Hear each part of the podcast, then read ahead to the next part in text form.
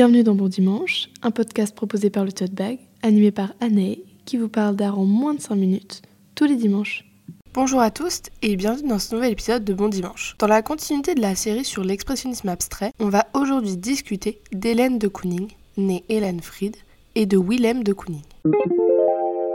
Hélène de Kooning est une artiste américaine du XXe siècle. Elle naît Hélène Marie Fried et grandit dans une famille où ses efforts artistiques sont très encouragés. Elle passe énormément de temps dans les musées puis fait ses études dans des écoles d'art aux États-Unis, notamment à l'American Artist School.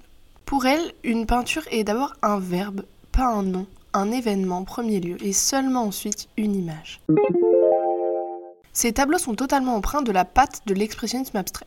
Couleurs vives, mouvements, grands aplats, sa peinture vit et danse. On le perçoit notamment dans son huile sur toile Scrimage de 1953, représentant une équipe de sport. Elle réalise en effet de nombreuses toiles avec des modèles, les plus célèbres étant sûrement les portraits de JF Kennedy, on l'y voit solennelle et fière. Le style de De Kooning faisant presque percevoir ses pensées, son intimité par l'usage de la couleur et du mouvement. Willem de Kooning est également un artiste américain du XXe siècle. Il naît aux Pays-Bas dans une famille qui n'est pas ouverte au monde de l'art. Willem étudie malgré tout dans une école d'art tout en assurant un poste auprès d'un directeur artistique. Il migre pour les États-Unis à l'âge de 21 ans et sera naturalisé américain des années plus tard.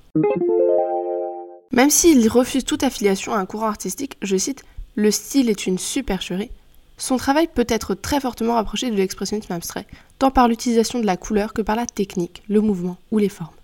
On le voit par exemple dans Interchanged de 1955. Le style est tout à fait abstrait, les couleurs sont vives avec autant des aplats de blanc, bleu ou orange que des coups de pinceau francs et mouvementés. Ce tableau est l'une des œuvres vendues à ce jour les plus chères avec une vente à 300 millions de dollars en 2015.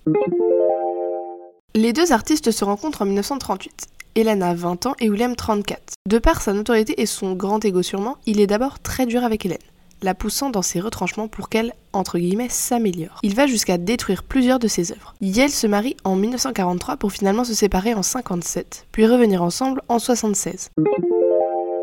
Aujourd'hui, nous retenons beaucoup plus le nom de William de Kooning que celui d'Hélène. En effet, sa carrière fut beaucoup moins mise en avant que celle de son mari, malgré son talent né pour réussir tout ce qu'elle entreprenait, autant sa peinture que ses critiques d'œuvres, que ses livres, etc. Pour conclure, Hélène Fried et William de Kooning ont été des pionniers et pionnières de l'expressionnisme abstrait, par leur sublime technique et leur œuvre tout à fait complète, allant de l'écriture à la peinture, en passant par la sculpture ou le dessin. Néanmoins, la carrière d'Hélène Fried n'a pas été autant mise en avant que celle de son mari. Hélène, on te voit, on t'aime, on ne t'oublie pas.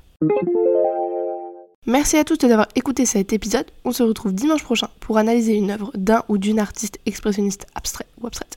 D'ici là, prenez soin de vous et allez au musée.